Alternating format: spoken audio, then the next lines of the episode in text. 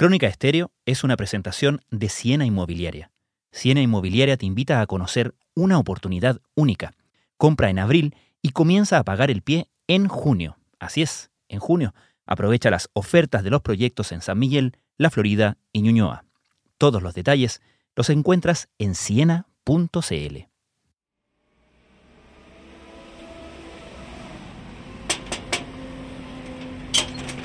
Marcelo. ¿Qué tal, Pancho? Adelante. Bienvenido. Figura de ser. Así estamos ahora. Deja mirar, que están.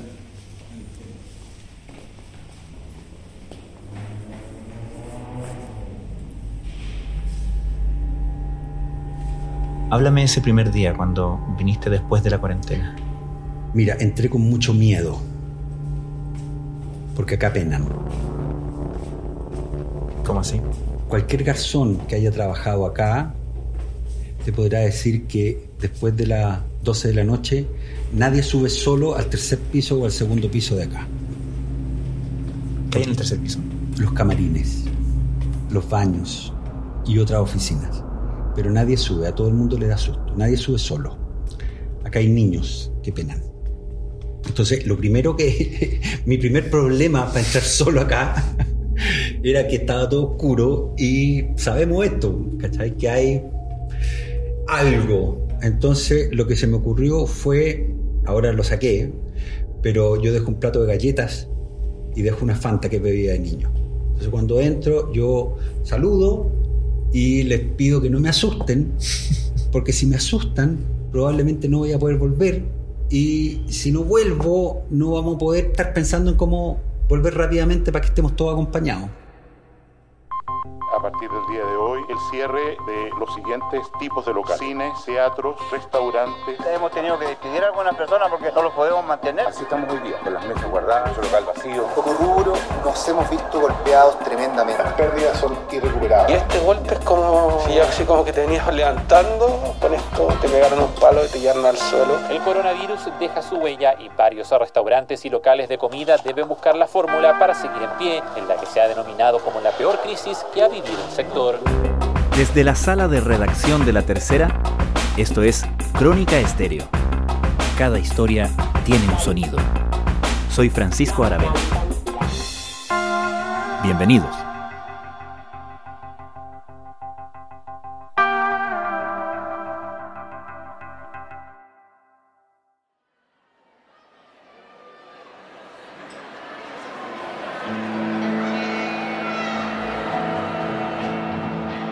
Te lo voy a explicar de la siguiente manera y cualquier persona que haya trabajado de garzón o haya trabajado en un bar o haya estado hasta muy tarde en un bar antes de dormir, sabe que al momento que llegáis a tu casa y te acostáis y apagáis la luz, tú seguís escuchando todo lo que has escuchado durante el día, durante la semana, durante el mes que trabajaste.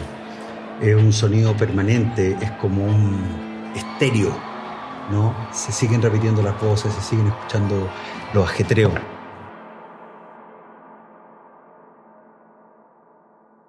Ha sido terrible porque ha sido una llegada a una fase, a una etapa, ¿no? que nunca habíamos pasado, nadie, ¿no?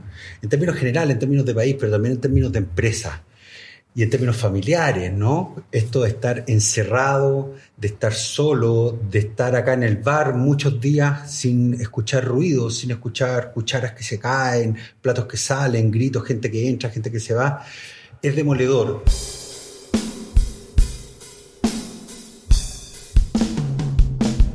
Pero por otra parte también abre como un espacio de reflexión respecto a cuál es el oficio de uno, cuál ha sido la historia y también, que es muy importante, cuál va a ser el futuro que vamos a tener. Lo que relata Marcelo Chicali, empresario, dueño del bar Liguria y presidente de la Cámara de Comercio y Turismo de Providencia, es algo que se repite en miles de restaurantes y bares en todo el país y en buena parte del mundo.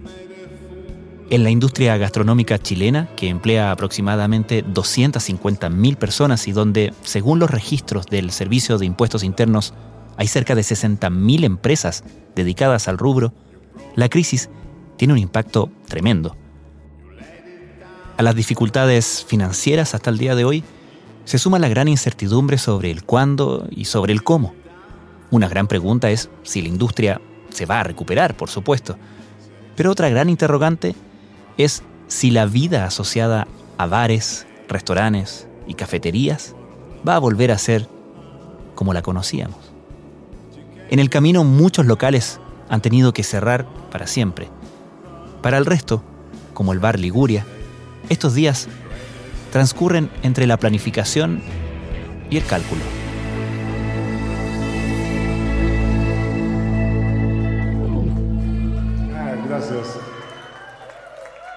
Trabajando en etapas, ¿no? La primera etapa es conseguir los fondos que te permitan hibernar de una manera inteligente, como lo dice el ministro Briones, poder subsistir, poder aguantar este cierre prolongado. Por lo tanto, estamos tratando de acceder a los créditos COVID eh, a través de la banca.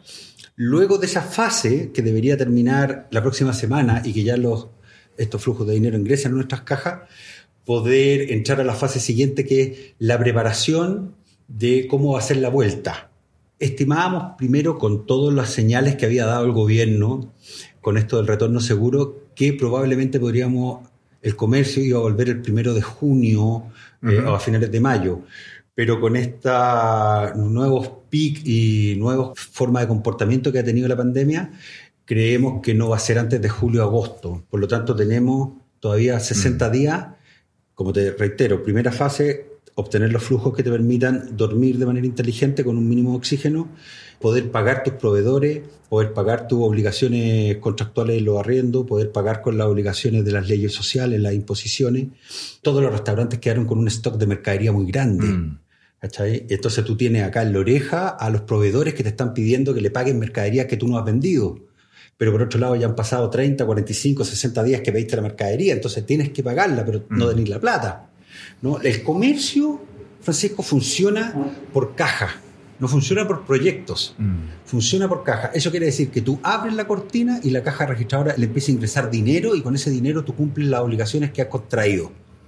Por lo tanto, si no ingresa dinero, si la cortina está abajo y no entra público, estamos muertos.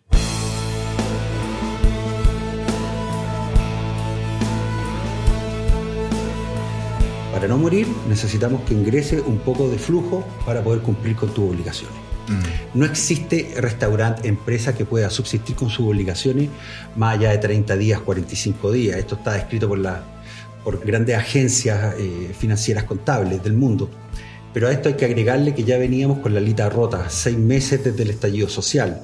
Por lo tanto, las ventas, por ejemplo, para esta empresa, para el Liguria, estábamos en un 50, 40% durante cinco meses y medio.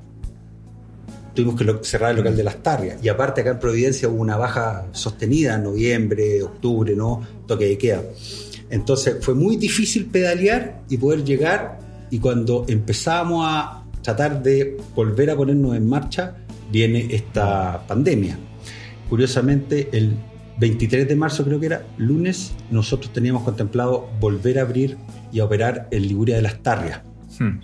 Para eso habíamos contratado gente, estábamos en ese proceso y nos viene esto. Entonces ha sido, como te digo, demoledor la incertidumbre, la caída ¿no? a cero de tus ventas, el cómo poder estructurar financieramente el pago y además cómo poder contener emocionalmente, espiritualmente a todas las personas que interactúan con una empresa. Desde que me voy a comprar un café o calcetines al señor de la esquina que vende los videos y los calzones acá en la esquina y él está con la misma incertidumbre y te pregunta, oye, ¿cuándo van a abrir y cómo viene y cómo están? Entonces mm. ha sido demoledor todo esto. Créanme que no hay mejor placer que estar en esta situación.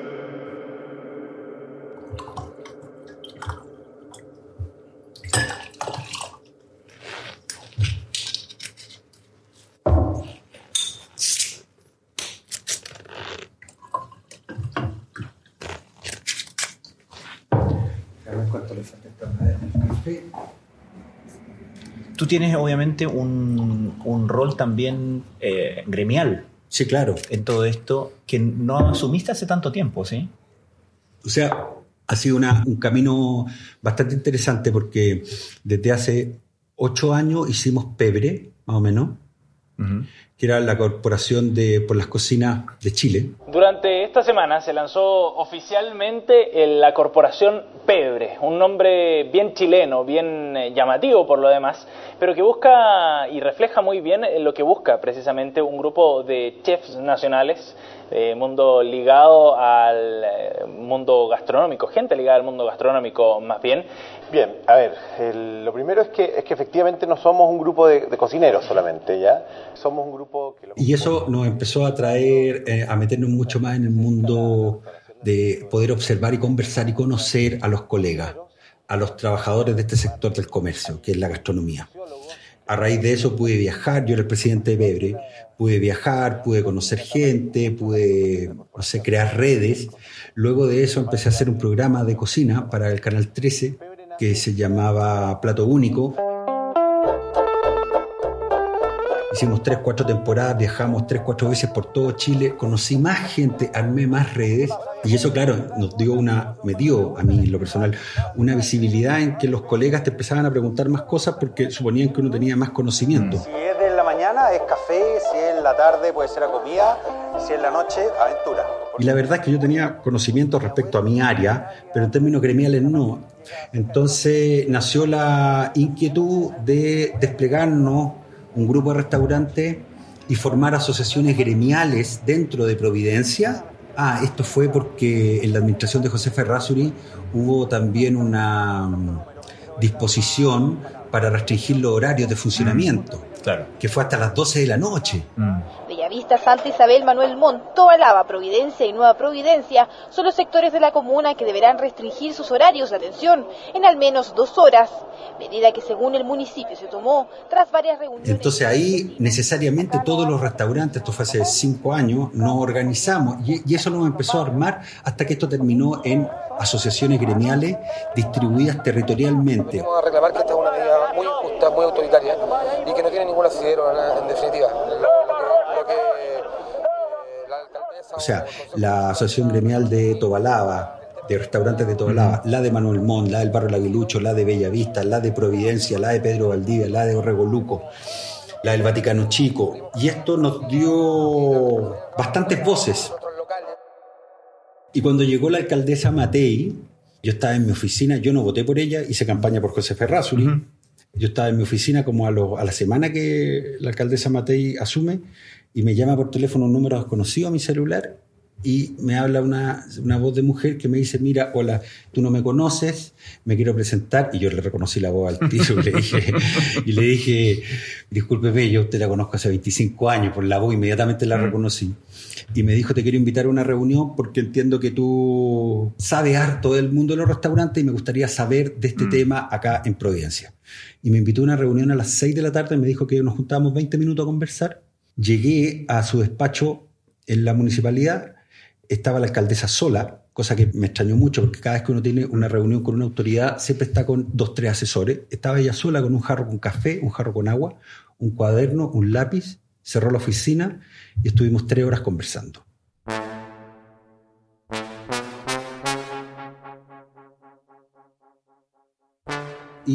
Me planteó la posibilidad de armar una cámara de comercio para poder aglutinar a toda esta asociaciones gremiales que te comentaba antes y solo tener una voz en la municipalidad, una interacción con una directiva para ver todos los temas sectoriales nuestros.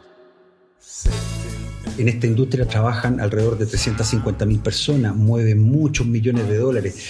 Tiene algo muy bonito porque la cadena de compra y de abastecimiento involucra a distintas producciones de distintas partes de Chile. El pescado que te da a comer lo tuvo que transportar a alguien, lo tuvo que comprar a alguien, eh, un sindicato de pescadores una cooperativa. Lo mismo con el almacén, lo mismo con las verduras. Entonces, mucha gente involucrada en esto y hemos podido juntarnos ahora y estamos desplegados para poder entender qué vamos a necesitar, porque la línea COVID que nos está eh, otorgando la banca con respaldo del Estado, con garantía, es una plata que hay que devolver, pero hay que devolver en 48 meses. Mm. La verdad es que un crédito de consumo cualquier persona la devuelve en 60 meses. Mm. Nosotros la vamos a tener que devolver en 48 meses y vamos a tener que partir en noviembre o diciembre pagando esto Y no tenemos la certeza que en noviembre y en diciembre el comercio esté al 100%, por el contrario, creemos que va a estar al 50%. Entonces tenemos que entrar con las conversaciones con los distintos estamentos del Estado, Dirección del Trabajo, Servicio de Impuestos Internos, Ministerio de Economía, Ministerio de Hacienda, para ver cómo podemos funcionar. Tenemos cero venta, o sea, está bien, el Estado va a ayudar, pero ¿con qué pagamos las imposiciones? ¿Con qué pagamos la ISAPRE? Entonces algo hay que generar, pero los garzones, por ejemplo, a ellos les cubre la parte del sueldo que paga la empresa, pero no les cubre las propinas. Nuestro sueldo es la propina. No hay propina, no hay ingresos con el delivery. Algunos que otro cliente es consciente y te deja, pues algunos nada. Porque también ¿Qué otras cosas crees tú que em, caracterizan al negocio gastronómico, al empresario gastronómico, al trabajador gastronómico? ¿Qué lo hace distinto? Te lo contesto eh, fácilmente. es que acá en las mesas de los restaurantes o en el, al interior de los restaurantes o de las terrazas se crea un tejido social. Acá la gente viene, conversa, crea redes, conoce, viene por distintos estados de ánimo. Tú puedes conocer a tu futura esposa o novia acá y cuando o, o la conoces y cuando la primera salida es un bar o un restaurante y cuando terminas y te vas a juntar con los amigos a pasar la pena, también va. La pagada de piso en un restaurante. Cuando te despiden, probablemente también te vaya a un bar. Acá en, en, estos comedores de todos los restaurantes, de repente hay un cumpleaños y al lado hay alguien que viene del cementerio. Entonces hay una conversación social, hay un tejido, se crea una red que es muy importante mantenerla. Eso no ocurre en los supermercados y no ocurre en el mall donde la principal característica es la transaccionalidad ¿no? De la ida al mall. Eso es lo importante de mantener y de sostener en el mundo de los restaurantes. Por eso a mí me gusta esto de tener un bar o un restaurante donde, independiente de que algunos están de moda u otros dejan de estarlo, pero de que no aspira a tener otra cosa que el espacio donde otros se junten, buscar la extensión de tu casa.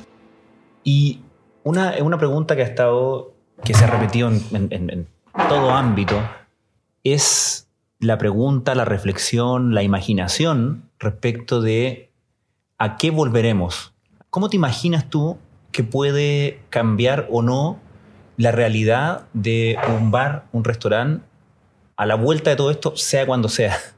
Mira, podemos ver lo que pasó en la Europa de preguerra, guerra y posguerra. Sin duda cambiaron muchos hábitos y nacieron muchos productos sustitutos o comida para llevar, no sé.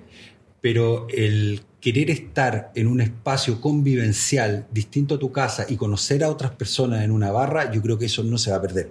Mm. Pero eso es respecto a lo existencial, por llamarlo de una manera, o lo relacional. Pero respecto a los cambios de hábitos de consumo, que es otra pata de la mesa, por supuesto van a cambiar. Por supuesto van a cambiar. Pero en lo que tiene que ver con el consumo, no en lo relacional. Mm. Vamos a seguir queriendo juntarnos en el parque, vamos a querer seguir saliendo a tomarnos un chop y a comer un chacarero en primavera, a estar en una terraza y a escuchar al músico que toca zampoña, no sé, vamos a querer seguir teniendo eso porque eso es parte importante de las conversaciones que yo tengo con mis amigos, lo que más extrañan no es salir. Nadie me ha dicho que extraña ir al mall. Nadie me ha dicho que extraña, sí quizás viajar, hay una reflexión respecto a viajar, pero lo que más se extraña es juntarse a conversar.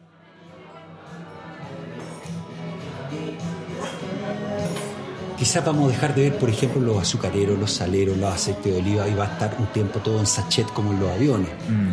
Pero va a tender a la normalidad una vez que la pandemia pase. No creo que sea algo que llegue para instalarse, porque nos gusta el pebre cuchareado, nos gusta la panera en común, ¿no? nos gusta eso, nos gusta el pichangueo, lo colectivo.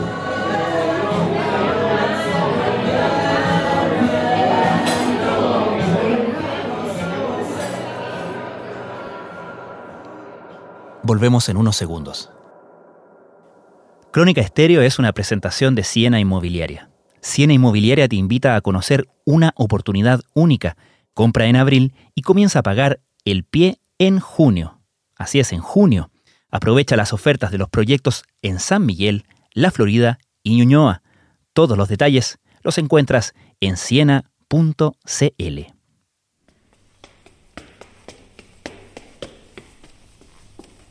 Estás escuchando Crónica Estéreo, el podcast diario de la tercera. Esto antes llegaba. Bueno, el primer bar era la parte de allá, Sí, después pues. ampliamos acá. Claro. Y después se amplió. Hoy conversamos en un bar cerrado por la pandemia, a la espera y la expectativa de la reapertura. Seguimos hablando con el empresario y líder gremial Marcelo Chicali, socio del Bar Liguria. Tu familia entera está en esto. Ahora yo con mi hermano. Ya. Pero mi padre empezamos en Liguria con él. Y mi abuelo, que llegó de Italia en el año 15, 16, lo primero que pudo hacer con sus amigos con los que llegó de Italia, muy joven, arrancando la Primera Guerra, fue poner bares y restaurantes. Y después terminaron teniendo un restaurante en, en la calle Avenida Mata con Arturo Prat que se llamaba Los Tres Mosqueteros, que fue un restaurante muy famoso. Por acá tenemos unas fotos de esa, por ejemplo. Esa es la Mm. barra de Los Tres Mosqueteros. Ahí está mi papá, mi abuelo, aparecen por ahí. Estos caballeros estaban ahí cuando iba Arturo Godoy, que era un gran boxeador, el Audax, campeón del año 48, celebró ahí, Salvador Allende hacía manifestaciones, Alessandri también hacía banquete, y funcionó muy bien hasta que llegó el golpe, la noche se acabó, por lo tanto todos los restaurantes se fueron un poco a la cresta, y después se incendió el año 74. Así que de ahí mi padre siguió teniendo otro boliche en el barrio Matadero, porque era un barrio muy comercial, había, había plata, había efectivo, se podía funcionar de día muy bien. Y después en los años 80 puso unos bares en el centro. Y de ahí mi hermano y yo, que estábamos en la universidad, mi hermano terminó historia, estaba trabajando de profesor, pero siempre habíamos estado alrededor de este mundo. Yo Mm. siempre acompañaba a mi papá al bar, hacía las tareas en una cocina, siempre veía al viejo tocando piano, siempre nos gustó esto. Llegó un momento en que dijimos, bueno, hay un gen, ¿no? Hay algo que nos tira para acá y empezamos a pedalear y empezamos a trabajar. Y partimos con el Liguria Toda Lava. Pero como pasa comúnmente en, la- en los negocios familiares, tuve conflictos con mi viejo porque tenía una manera de ver los negocios, yo tenía otra, y a los 3, 4 meses yo ya me quedé solo. Y me puse a trabajar a cargo de ese restaurante primero y después se lo pude comprar. ¿Y este Manuel Montt de qué año es? Este partió el año 92, 91. El primero fue el de Tobalaba, que ya no existe, y este, este ya va a cumplir 30 años. ¿Conversas con tu papá de lo que está pasando ahora? Absolutamente, casi todos los días. ¿Qué, qué piensa él de, de esto? ¿Qué va a pasar? ¿Qué va a pasar? Mira, los hijos... ¿Qué edad tiene él? 80 años cumplen la próxima semana. Los hijos de inmigrantes, los inmigrantes, y yo te diría que hasta los nietos de inmigrantes, venimos de familias en que no le hacemos asco al trabajo, porque venimos de situaciones precarias, ¿no? De partir trabajando sin nada en el comercio. Por lo tanto, hasta nosotros, ¿no? Yo, mi hermano, mi hermana, no le tenemos asco a volver a trabajar, a volver a estar en la caja, a volver a ir a comprar a la Vega, no es, no es problema porque tenemos esta ascendencia de la inmigración que llegó sin nada y que pudo construir una vida. Entonces sabemos que esto puede ser cíclico y que si hay que volver a empezar, volvemos a empezar, no hay ningún problema. Quizás se hace más complicado para las personas que no tienen ese ascendente o que no vienen desde una situación más precaria de antes, ¿no? Pero te podría decir que, no sé, restaurantes típicos chilenos como El Pello, El Kika, la Fuente Suiza, la Fuente Alemana de Carlos Siri, Los Buenos Muchachos, el Donde Augusto, son todos restaurantes. O sea, Los Buenos Muchachos tiene 80 años, el Pimpilin Paucha tiene 80 años y la Fuente Suiza 60 años. Ahí tení 220 años de historia. Un poco más que Chile casi. Son restaurantes que tienen una alma y una trascendencia un poco más que la transaccionalidad o el negocio mismo, es como la última línea, cuánto te deja, cuánto gastaste, es un poco más que eso. Por lo tanto, al haber tanta historia y al haber tanta familia de por medio, en los negocios restaurantes, entre 60 y 70%, el Ministerio de Economía tiene los datos, son empresas familiares. Y el menos del 1% pertenecen a holding de empresas. ¿cachai? O sea, es un negocio familiar. Es un negocio que se traspasa de padres a hijos, de primos que ingresan, ¿no? Y se ve mucho más que en Santiago esto en la provincia o en sectores un poco más populares de Santiago, ¿no? Mm. Si tú vas, no sé, a la- acá cerca, Recoleta, Santiago Centro, te das cuenta de eso. ¿Tus hijos han venido a hacer las tareas acá? No, nuestros hijos son. Yo creo que hasta acá llega. Yo creo que hasta acá llega. Las hijas de mi hermano son. Trabaja cada una, ingeniera comercial. Eh, la otra hija es médico, trabaja como médico. La otra también ingeniera comercial, trabaja en otro lado. Mi hijo, yo creo que no. Y mi sobrina, la hija de mi hermana, está terminando psicología en la Sapienza en Roma. Les gusta mucho, les encanta, pero tienen otra. No quieren. pues Yo creo que cada vez que se pasan más años, la mochila es más grande. Tienes que asumir la personalidad de tus ancestros, por decirlo. Mm. Cuesta mucho cambiarle o darle la impronta tuya. Entonces yo creo que los cabros van a querer armar sus propias vidas y bien por ello. Mm. Y bien sí que también quieren venir para acá. Pedrito, que mi hijo de 15 años que tiene síndrome de Down, el único que quiere es trabajar acá, de cajero. Me encanta.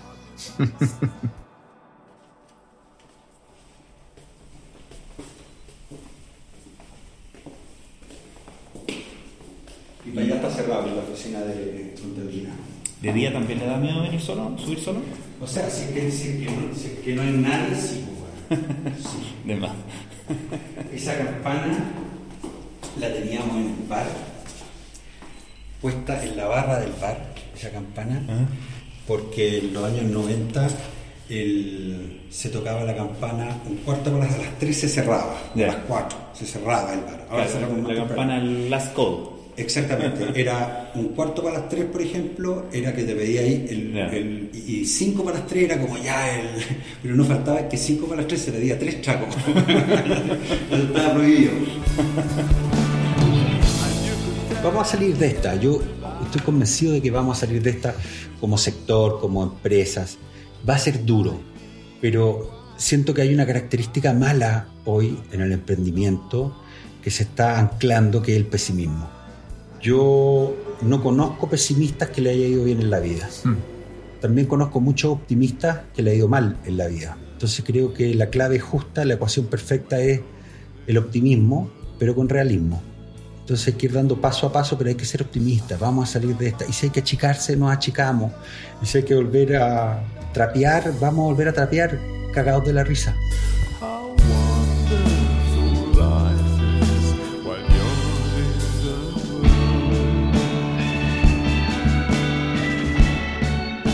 Marcelo Chicali, muchas gracias. Encantado, Pancho.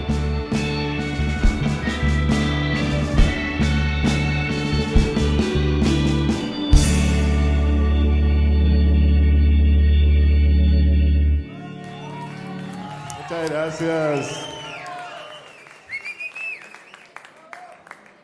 Es como una fogata electrónica.